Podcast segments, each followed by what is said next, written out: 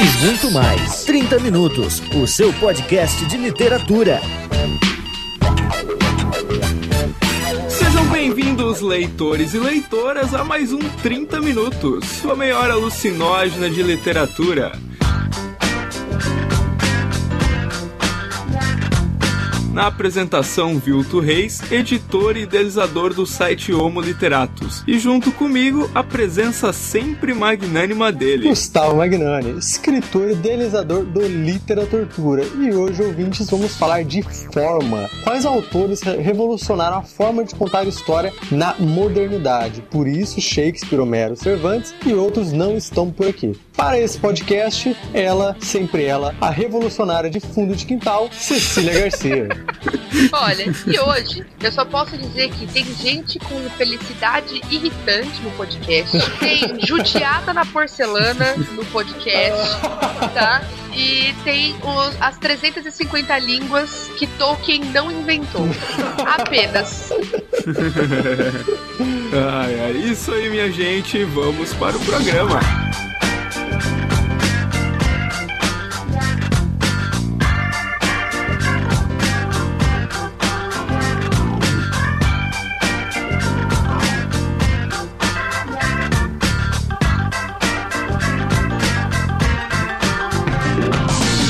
Muito bem, minha gente, nós vamos falar de escritores que quebraram as formas literárias através das suas escritas, dos seus conceitos, da sua literatura propriamente dita. E para isso a gente tem uma lista aqui de cinco escritores que vocês já conferiram no título do cast, portanto não é surpresa nenhuma. Ah. Então, mas que é, importante, eu acho que é legal a gente falar sobre isso. São escritores importantíssimos para a história da literatura, mas a gente vai trazer aquela abordagem assim bastante séria série compromissada que a gente sempre traz, vocês sabem, né? Aquela estilo Cecília, Gustavo, viu? Acadêmica. Eu não, eu não sei se ele tá sendo irônico ou não. Descubra durante o programa, Gustavo. oh, meu Deus. Agora ele me pegou pelo suspense. Agora terei que continuar ouvindo o programa. Oh.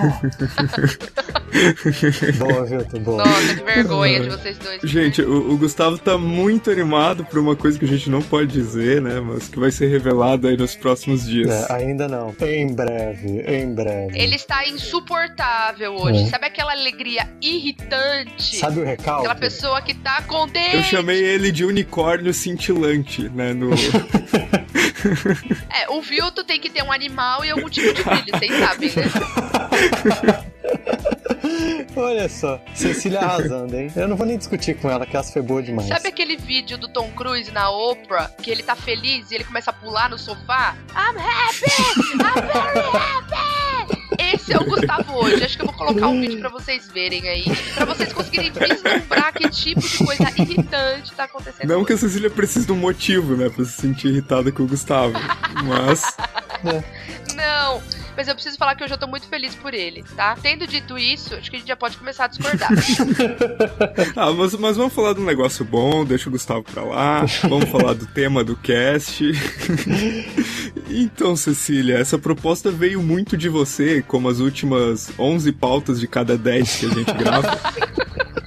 Não, assim, ó, eu acho que é legal a gente lembrar, às vezes, é, a gente discute significado, né? Então a gente fica preso no significado da língua. E como linguista, eu me forço muitas vezes a olhar para o impacto que tem o significante. Ou seja, quando a gente lê um livro, a gente não tá pensando só em sentido, a gente tá pensando em forma. Quando eu falo de forma da língua, eu tô querendo dizer assim, ó, é nu e cru, assim, ó. As letras, a organização das frases, a pontuação, a organização de parágrafos, é, o espaço que é dedicado a um determinado, determinado tópico, ou seja, a sequência descritiva às vezes maior do que a sequência narrativa e assim por diante. São essas inovações que fazem com que novas possibilidades comecem a aparecer. Né? Então essas figuras que a gente selecionou foram marcantes para a literatura mundial no sentido de que eles abriram caminhos e possibilidades do que se pode fazer com a linguagem na hora de contar uma história. Isso que você falou se confunde um pouco com o estilo também, você não acha, Cês? Quando a gente fala ah, o estilo do escritor fulano de tal é esse. É que eu acho que o estilo do cara vai juntar um pouco as duas coisas. Então é um cara que usa metáforas através de fluxo de consciência. Esse é o estilo dele. Quando a gente junta o significante e o significado, acho que a gente tem um estilo. Não sei se, se a gente pode pensar assim. De fato, eu acho que pode haver essa confusão. Mas eu acredito que quando se fala em estilo, a gente está falando de um conjunto de características que envolvem tanto a parte linguística, a parte formal da língua, no sentido de palavras e etc, etc, como eu já disse, quanto a questão de como ele constrói isso, ou seja, que que tá, qual é o sentido que ele constrói com essas palavras. Eu não sei se o Gu concorda. Não, concordo, concordo. Acho que o estilo ele...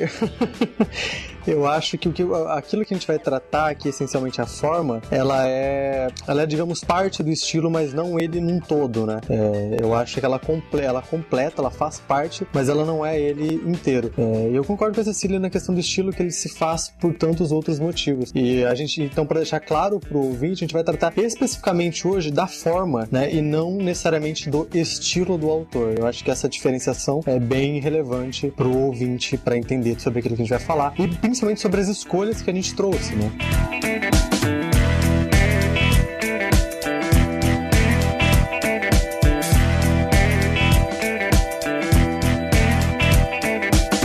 Vamos falar então, né, da primeira escritora aí da nossa lista. É a senhorita Virginia Woolf, uma das minhas escritoras preferidas entre as mulheres, né? Então... Embora você tenha abandonado o livro dela e eu nunca vou me é. esquecer é... disso, tá bom? eu não vou te perdoar. Eu, eu, abandonei, eu abandonei, mas depois disso eu vim ler dois livros dela. Na verdade, eu abandonei, eu abandonei mais um recentemente.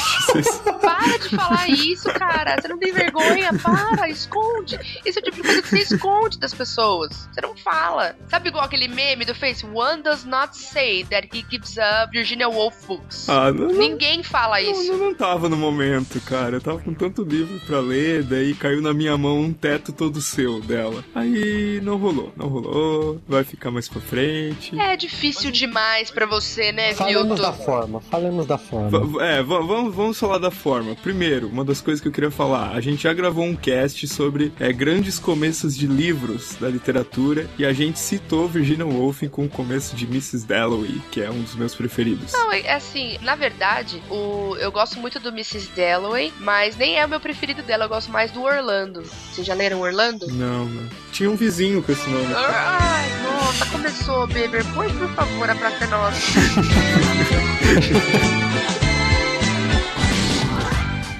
mas no Mrs. Dalloway fica mais clara a grande inovação de forma que ela conseguiu incorporar na literatura dela, que é muito característica da obra dela, da obra da Clarice Lispector também, que é o fluxo de consciência. O que, que é fluxo de consciência, crianças? Vamos lá, o professor está anotando na luz. O que, que é fluxo de consciência? fluxo de consciência é tipo assim, ó. João está na rua, ele olhou a lajota, a lajota lembrou do cimento da sua casa quando tinha 5 anos. Quando tinha 5 anos, comia um pirulito e, e, que ele deu pro cachorrinho. O cachorrinho lembrou do agropecuária de não sei o que lá. É mais ou menos isso, é o fluxo de consciência. O cachorrinho lembrou do agropecuário. É. Olha só. Pois é. é. Basicamente representar aquilo que está na mente do personagem personagem, né? Aquilo que ocorre, né? o processo de pensamento do personagem. Tem bastante gente que tem dificuldade com isso. Sim. A ação acontece na cabeça do personagem. Exato. Ou seja, são páginas e páginas e páginas que a gente tá acompanhando tudo o que tá acontecendo dentro da cabeça. Sabe aquela ideia que a gente tem às vezes de, nossa, você começa a pensar num negócio, tá lá, sei lá, no ponto de ônibus, no banho. E você começa a pensar numa coisa X. Daqui a pouco, você tá pensando, sei lá, né, como resolver a questão palestina e você não tem a menor ideia de como você chegou lá. No fluxo de consciência, isso é escrito, ou seja, toda essa, essa rapidez dos, dos nossos pensamentos, essa associação entre as ideias e as lembranças é incorporada na linguagem. Então, é, são frases às vezes bem compridas, é, alguns escritores optam por abolir a pontuação ou usar a pontuação de uma forma muito diferente e assim por diante. Mas a ideia é que a gente perceba que tudo que a gente está lendo está se passando no pensamento do personagem. E daí o ouvinte, é, que ainda não tem talvez, um, não tenha lido né, algo do tipo, pode pensar: nossa, mas isso é muito fácil, escrever qualquer baboseira né, que tá na minha cabeça e funciona. Ai, querido, querido, querido, querido, querido. É, não é fácil, não é nem um pouco fácil, tá? É muito difícil, muito difícil, muito trabalhoso. É um trabalho, é, a gente pode até dizer que é um trabalho absolutamente artesanal, né? Porque você tem que cuidar de cada palavra, de cada pontuação, de cada colocação, né? É um trabalho bem. É, eu arrisco a dizer que essa construção de linguagem talvez seja mais complicada, mais difícil do que uma construção normal, né? Ah, eu acho que sim, porque assim, ó, o encadeamento de ideias, pra, pra você colocar esse fluxo de consciência, ele não pode estar tá simplesmente jogado. É... Exatamente, exatamente. Então, assim, eu, eu vou polemizar. Do... Ai, lá é que, ó, vou trazer um contexto primeiro. Eu acho que o que uma das coisas que o cinema nunca vai conseguir reproduzir ao adaptar um livro é a coisa mais legal de tu ler um romance e tu tá dentro daquele personagem. Tu vai acompanhando todo o sentimento, toda a reflexão daquele personagem. Quando tu tá vendo no cinema, que é uma outra mídia, tu assiste isso de fora. No romance, geralmente, tu vai assistir isso de dentro. No fluxo de consciência, é isso potencializado, sabe? A décima potência. Gente, assim, o cinema nunca vai fazer algo como fluxo de consciência, desculpa. E ainda assim, ó, pergunta de prova. Qual a diferença entre o fluxo de consciência e o monólogo interior? O monólogo interior que você fala é, é quando a cena se passa dentro da cabeça do personagem. É só Eu tô isso. falando de. tô falando, por exemplo, de Dostoiévski, de Tolstói, que usam muito essa, essa, essa técnica, o monólogo interior. É o, o personagem meio que conversando consigo mesmo, só que não verbalmente. Exato. Qual a diferença disso pro fluxo de consciência? O fluxo de consciência entra as sensações também, algo nesse... É desordenado, tá? Então o fluxo de consciência ele é mais. Eu ia falar. Tá, ia falar nada, eu ia Gustavo. falar, só que o Vitor interrompeu. eu não ia falar desordenado, eu ia falar bagunçado, como se fosse, como se fosse propositalmente bagunçado. Sabe o que, que eu fiz? Eu abri meu artigo do Homo Literatus pra tentar lembrar, mas daí não deu tempo de eu ler mais. Vai estar tá o link aí no post. O, o artigo é melhor do que eu falando sobre isso.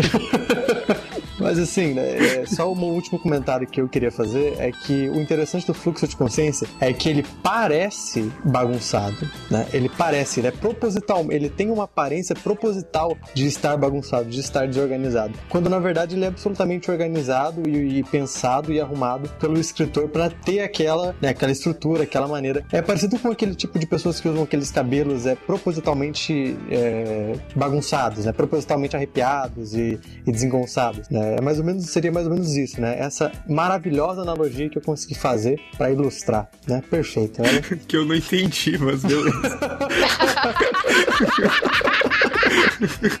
é por isso que o Maravilhosa foi irônico, né? Eu acho que não funcionou pra ninguém, nem pra mim, nem acho que nem eu entendi. Nossa senhora, passei mal, passei mal. Mas assim, aquela pessoa que você vê com o cabelo e com a roupa bagunçada e que ainda assim ela está muito linda, é, muito, nossa, olha só como tá combinando, como está harmoniosa esta pessoa bagunçada, é exatamente isso, né? Ela parece bagunçada, mas no fundo ela passou quatro horas na frente do espelho tentando parecer bagunçado, parecer desinteressado. Agora sim, me identifiquei com a questão, com o exemplo. Tá vendo aí? Olha só.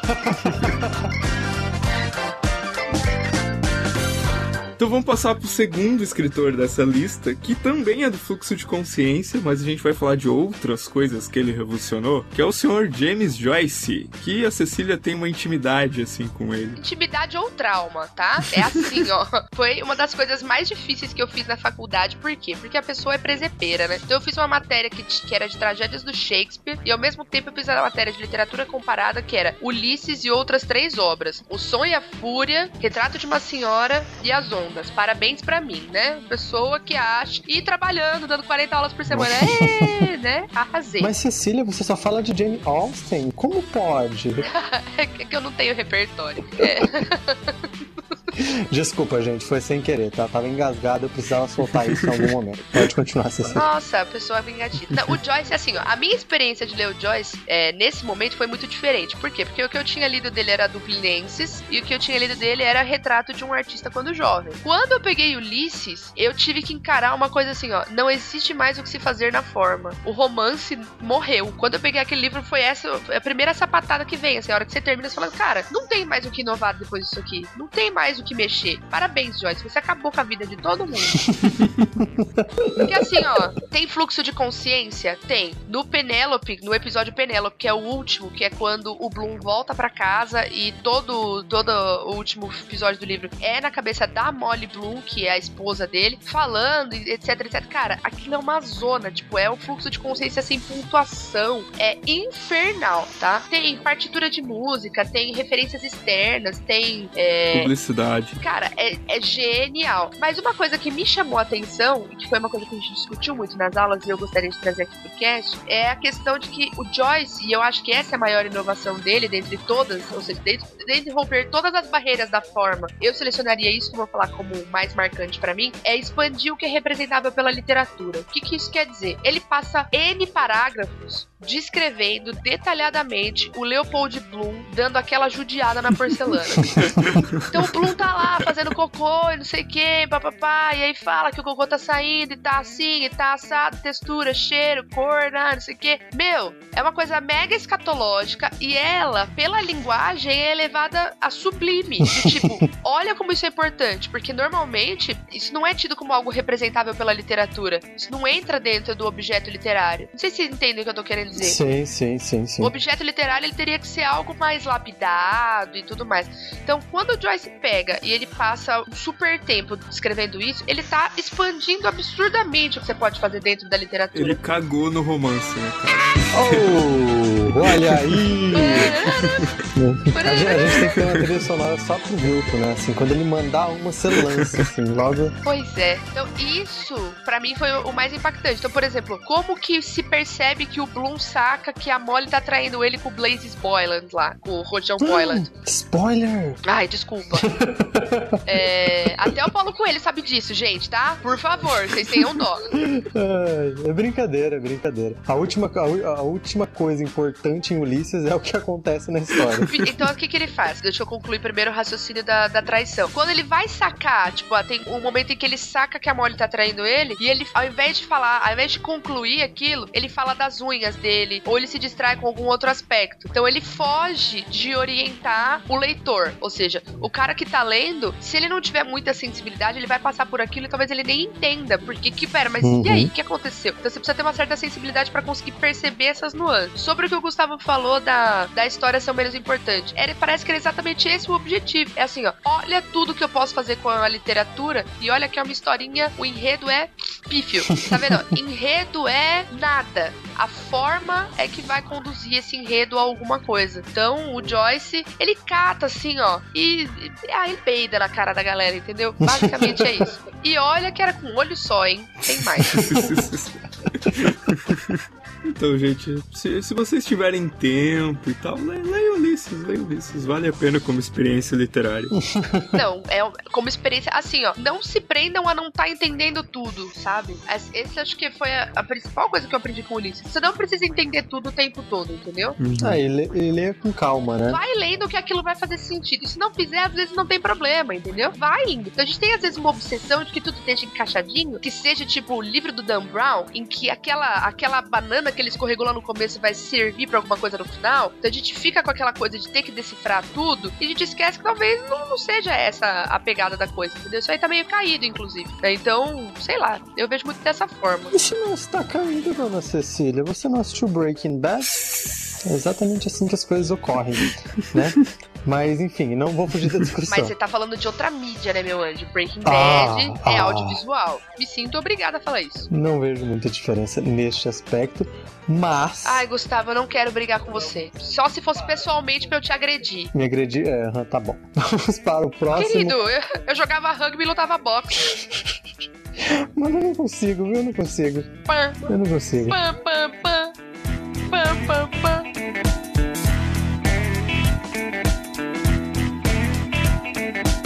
Vamos para o próximo autor, brasileiro, né? Caímos aqui em terras brasileiras, né? A gente achou importante trazer dois autores nacionais, é, inclusive para discutir a questão da forma é, no estrangeiro, internacionalmente falando, e também a forma brasileira. É lógico, a gente sabe disso, a gente poderia abordar essas diferentes formas, etc., num cast só, mas a princípio a gente trouxe aqui e quem sabe um dia a gente leva para outro podcast. O cara, o primeiro aqui que a gente trouxe é Machado de Assis. Um grande escritor do meu país e está sendo homenageado.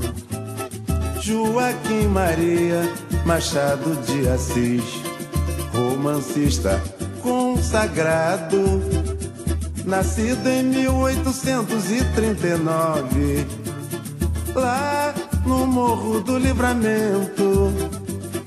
A sua lembrança nos comove seu nome jamais cairá no esquecimento. O Machado de Assis é, revolucionou aí em muitos aspectos da literatura brasileira, né? Desde a temática e da, da geração e do movimento, e inclusive a forma e a outro, outros modos de contar história. É, mas o que eu acho talvez de relevante, assim, o que mais salta aos olhos para mim no Machado é o diálogo com o leitor, né? Eu não sei talvez se se encaixaria muito no, no tema, né? Mas eu acho que sim. É, eu acho que essa é a principal sacada, a principal maneira do Machado Que ele transforma a forma a favor da literatura dele, né? A maneira que ele dialoga com o leitor, a maneira que ele tira sarro do leitor, né? Ele é um baita de um filho da puta, né? Ele tá zoando a tua cara o tempo todo e você ainda assim continua lendo o livro.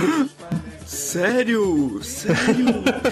você continua lendo a obra dele, batendo palma para aquele cara. E de fato, né? Você tem que bater, porque é um cara que zoa de você e ainda assim você lê o livro dele, pô, você tem que bater palma pro cara, né? Você não tem muito o que fazer. Assim, para mim é o que eu consigo agora saltar de mais relevante na obra do Machado, é, nesse aspecto. A estrutura do Machado não existe nada. Eu nunca li nada igual a estrutura que ele. como ele organiza as histórias, sabe? Ah, sim, é verdade, é verdade. A questão de capítulos pequenos e capítulos que fazem referência entre si, conseguir sacar que o leitor vai ter uma determinada impressão, e aí falar assim: olha, então se você tá pensando isso é porque você não prestou atenção no capítulo tal e volta. No Brás Cubas, o que ele faz de pegar a cronologia mandar as favas e falar assim: ó, eu vou contar a história do jeito que eu quiser, na ordem que eu quiser, você não em mim. Quando eu trabalhei o meu livro, eu, eu li vários artigos sobre, reli o Memórias, reli Dom Casmurro, li Memorial de Ares e Sal Jacó, é porque para mim foi realmente muito importante tentar, assim, de fato, numa modéstia ridícula, tentar aprender e entender. Né? Eu lembro ainda que eu fui falar com a Cecília sobre isso, eu falei com a Cecília e com outros amigos, né? Como o Machado construía os seus capítulos, né? Como ele fazia isso parecer de maneira levianamente solta, mas que tivesse totalmente um conectado ao outro e ainda assim com que o leitor se sentisse motivado é, a ler sem que os ganchos ficassem tão claros e definidos. E quando os ganchos ficavam claros e definidos, eram realmente assim muito claros. Era tipo, era como se o narrador te dissesse: olha, né, leia, aguarde aí que daqui a pouco eu vou te contar, né? Leia mais esses 10 capítulos, aí no 11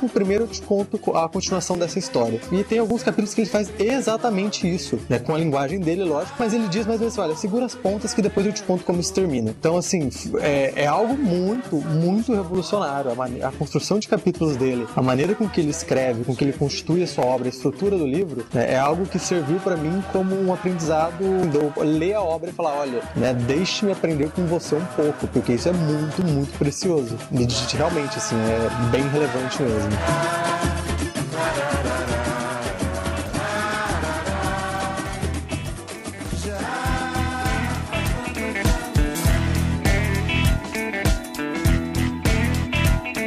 Mas vamos falar então do outro brasileiro que está na nossa lista e que revolucionou também a forma. Senhor Rosa, a digo, Guimarães Rosa. e que inclusive ficaria muito magoadinho de estar na mesma lista do que o Machado de Assis, não é? É verdade. A gente comentou há poucos podcasts atrás exatamente sobre isso. É, mas a gente lamenta muito, né? E, e ele tá aqui. e acabou. A gente lamenta ele ter opinião, né? A gente lamenta que, ele, que tenham permitido ele. Dani, isso é maldita liberdade de expressão. Cadê os militares quando a gente precisa deles, né? A gente lamenta que ele falou fora da ficção, tá ligado? Não, mas ó, assim, né, o Guimarães, é, né, a gente já entrou nessa discussão, né? Eu acho que nem, é, nem é interessante a gente falar disso de novo, mas é um cara que, né, que tá aí junto com o Machado, né? Um cara no mesmo nível e ele tem uma revolução de forma muito, muito interessante. Inclusive, as divisões de capítulos também são bem bacanas, né? Mas assim, a, a maneira com que ele conta a história, para mim, é o que mais salta, né? Não sei para vocês. Eu confesso que eu não, não, sou, não conheço muito da obra do Guimarães, então eu me sinto um pouco não permissivo para ficar falando sobre. Eu acho que se você quer destruir a sua experiência experiência com Guimarães Rosa, leia ele no vestibular, tá? Ah, isso é importante. Gente, é um crime. Isso eu acho que é uma coisa. Eu, eu sei, sabe, que eu sou super a favor de leitura de clássico na adolescência, tal, tal, tal, mas Guimarães Rosa, sob a pressão do vestibular, é pedir pro cara odiar uma das maiores joias que a literatura tem, né? Que é a criação estilística dele, tanto como forma quanto como sentido. Pensando apenas na forma, o que mais me chama atenção é a capacidade que ele tem de criar neologismos, ou seja, criar palavras que não existem no dicionário, né? E que estejam ao mesmo tempo caminhando com a oralidade. Então ele pega exatamente aquele, aquela mania que a gente tem de falar e fazer o coisismo, vernificação. Ele faz essas palavras. Não, eu, eu acho assim, é, tem uma Ceci, que eu acho genial, que é quando ele descreve. Ah, esqueci o nome do personagem agora, mas quando ele descreve o personagem como um enxadachim. Meu, porra, cara, isso, é- isso é demais, cara. Isso é perfeito, é simples, é, é- define o cara numa hora, sabe? O personagem. Ah, enfim, é, é muito perfeito. O cara é muito preciso. Eu acho que, essa, que é essa criação aí que diferencia ele, porque a questão dos capítulos, o Machado veio antes, a questão do fluxo de consciência também teve quem veio antes, tá, tá, tá, tá, tá, tá. mas eu acho que o, criar, é, brincar com a língua e conseguir criar palavras, é quase como, é que acho que o Bruno chegou a ter essa, essa disciplina na faculdade, na época que ele cursava, mas quando a gente estuda aquisição da linguagem, a gente vê exatamente esses procedimentos de quando a criança tá aprendendo a falar. E a criança cria as coisas mais doidas, assim, vai Uhum, inventando sim, sim. palavras. Então, se você não estuda a aquisição da linguagem, não se sinta mal. Pegue um priminho, um irmãozinho que nasceu e perceba o quanto ele vai inventando palavras, misturando as coisas pra explicar aquilo que ele não sabe nomear ainda no mundo. O Guimarães faz isso. o Guimarães faz isso como ninguém, né? Então ele vai, ele brinca com as palavras com uma criatividade infantil, mas não no sentido negativo, no sentido de extrema capacidade cognitiva mesmo, poética e inteligente também, sabe? No, no, no Tutameia tem um artigo do Guimarães, quer dizer, artigo, conto, né? Tu nunca sabe o que que é, mas tá lá, tá lá no Tutameia que ele diz que o, o linguista ou o escritor, experimentalista, algum, algum termo assim, ele precisa, pra ele ser bom, ele precisa ser um analfabeto, sabe? E, e eu acho que é justamente nesse sentido que a Cês falou, sabe? De conseguir pensar de uma forma a construir as palavras, não sei. Sim. Não, eu- exatamente. O cara falava 200 línguas, né? A última vez que eu contei era 319. 150 ele inventou, né? Chupa Tolkien, né? Mas assim, o comentário que eu queria fazer, né, que, me, que para mim diferencia muito o Guimarães dos outros escritores que a gente já tratou, é do Borges ainda não, que a gente vai falar sobre o Borges, é, é como ele une a, a forma dele, é como ele une inclusive a questão dos capítulos, do fluxo e do neologismo dele. A uma história em que a trama é muito importante, né, que a trama é, é não vou falar que é, dizer a bobeira talvez, dizer que é mais importante do que a forma como ele conta, mas as tramas do Guimarães são muito boas, né, são histórias em que acontecem, que as coisas fluem, que as coisas vão pra frente. N- não que isso seja algo a menosprezar, mas diferente, por exemplo, do Joyce, ou até de algumas histórias do Machado, em que aquela coisa fica mais ou menos ali numa tensão quase sempre psicológica. O Guimarães trata muito, tem muito da sua obra em que, em que de fato acontecem coisas assim, que sabe que a história é muito relevante, que a trama é muito relevante. E por isso talvez ele, ele funcione tão bem em algumas adaptações, né? Seja pro cinema ou pra televisão. Inclusive a Rede Globo fez ano passado uma adaptação de uma das histórias dele, né? E ficou uma, uma- um, um filme, foi um filme, né, de uma hora e meia, filme pra televisão, muito, muito, muito bom, uma obra-prima. Então eu acho que ele tem esse caráter até, podemos dizer assim, épico, né? Em que ele une a trama com, com a maneira dele de contar a história, casa perfeitamente com a forma e com a trama e cria aí obras, né, que vão perdurar pra sempre.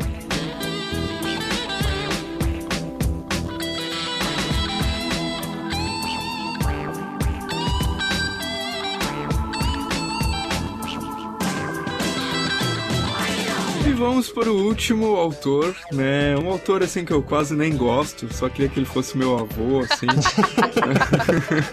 já falei, já falei isso aqui. Queria ter nascido, sido criado, vivido com esse cara.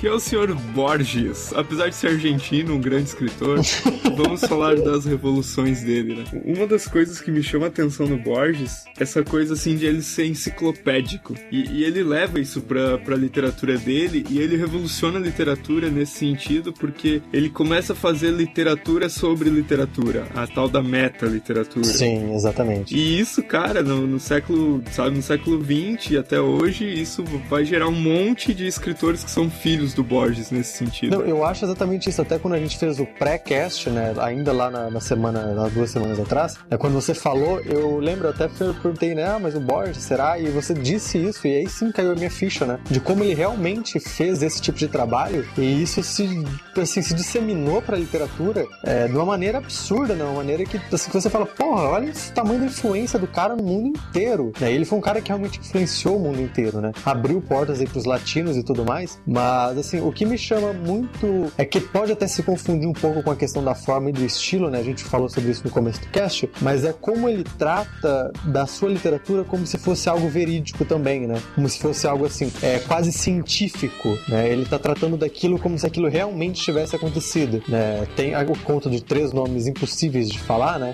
é, três nomes, não, quatro palavras, Tlum, Ukbar, Orbis e Tertitius, Tertius, Terti, alguma coisa assim. Porra, aquilo é, né, você falou enciclopédico, é, é uma enciclopédia de um lugar que, que teoricamente existiu, teoricamente não existiu. Se, for, se aquilo fosse publicado numa revista científica, eu queria ver o fulano que ia falar que é mentira. Eu não ia, não tem como. Não tem como. Você não ia falar, ah, isso aqui é ficção. É, agora, como é publicado num livro, a gente sabe que é, teoricamente, né, a princípio, que é ficção. Basta ler a abertura da Biblioteca de Babel, né? Um conto do Borges.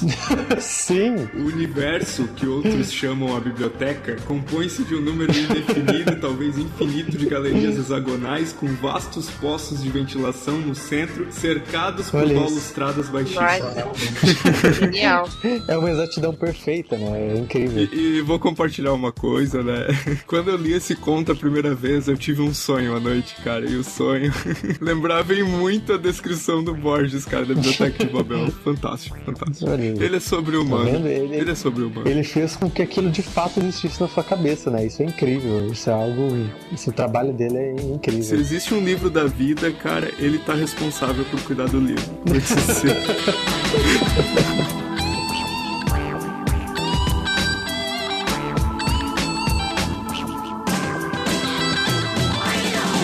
minha gente, esse foi o nosso programa de hoje, falando aí sobre vários escritores. Um programa um pouquinho mais de referência e tal, mas a gente quer mais citar isso, né, pra, trazer referências do que exatamente trazer um aprofundamento sobre isso. Porque se você quer isso, até você pode ler. né? Nada, melhor do que ler esses autores pra ter uma opinião mais embasada. Então, Gustavo, suas considerações finais. É, Só puxando um gancho nisso que você falou, né? Eu acho bem relevante para pessoa que gosta de estudar literatura, né? Que existem aí N artigos sobre esses cinco escritores, né? Falando sobre a forma, a revolução que eles causaram, a inovação e tudo mais. É, existem vários, vários livros enormes aí, então né, basta procurar. Existem artigos científicos na internet de graça para você que quer ir, mais atrás disso. É, eu espero que todos tenham gostado, né? A gente deu uma pincelada no assunto. Teria, daria para fazer um cast sobre cada um, né? Eu disse que quem sabe um dia a gente faça, né? Mas tá aí. Para quem gostou, espero que vocês tenham gostado. Muito obrigado por nos acompanhar toda semana aqui no 30 Minutos. Assine o nosso feed, né? compartilhe com os coleguinhas, deixe, no seu, deixe o seu comentário e tchau, tchau. Até semana que vem. Eu vou reforçar isso que os meninos disseram só, então a gente precisa só entender alguns parâmetros técnicas para observar a literatura como a arte que ela é. Então, a arte, da mesma forma que artes plásticas têm seus critérios e por aí vai, a literatura também tem é, parâmetros, né? Não é, não é e não pode ser algo totalmente subjetivo. Então, algumas das coisas que a gente explorou hoje podem acabar servindo pelo menos para reflexão ou referência aí de vocês. Valeu e até a próxima. É isso aí, minha gente. Então, Gustavo e Cecília já falaram tudo aí que tinha pra dizer. Então, eu só posso dizer até semana que vem.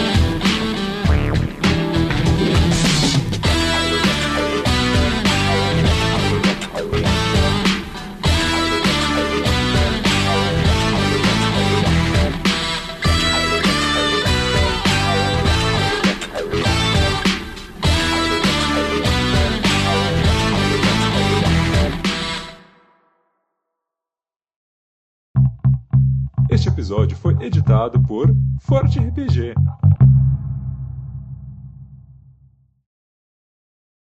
Tem mais alguma coisa pra falar?